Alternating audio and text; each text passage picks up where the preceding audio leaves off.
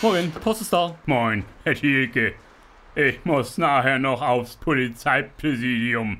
Ich muss da eine Zeugenaussage machen. Na, Sie haben aber ein Glück. Dann können Sie da ja auch noch reichlich Zeugengeld abkassieren. Ja. Aber erzählen Sie doch mal der Reihe nach. Was haben Sie denn genau gesehen? Ich hab gesehen, wie ein Mann ein Auto aufgebrochen hat, Herr Schielke, und da drin weggefahren ist. Ach, dann werden Sie den Mann bei der Polizei sicherlich ganz genau beschreiben müssen. Ja. Und die erstellen dann anhand Ihrer Beschreibung eine Phantomzeichnung, Ja. die dann in ganz Schleswig-Holstein als Steckbrief aufgehängt wird. Ja. Wie sah der Mann denn aus? Ich glaube, er hatte etwas rote Haare, Herr Schielke. Das kann natürlich auch genauso gut eine Perücke gewesen sein. Ach ja. Aber wie sah er vom Gesicht her aus? Eher freundlich oder finster? Das müssen Sie der Polizei ganz genau beschreiben können.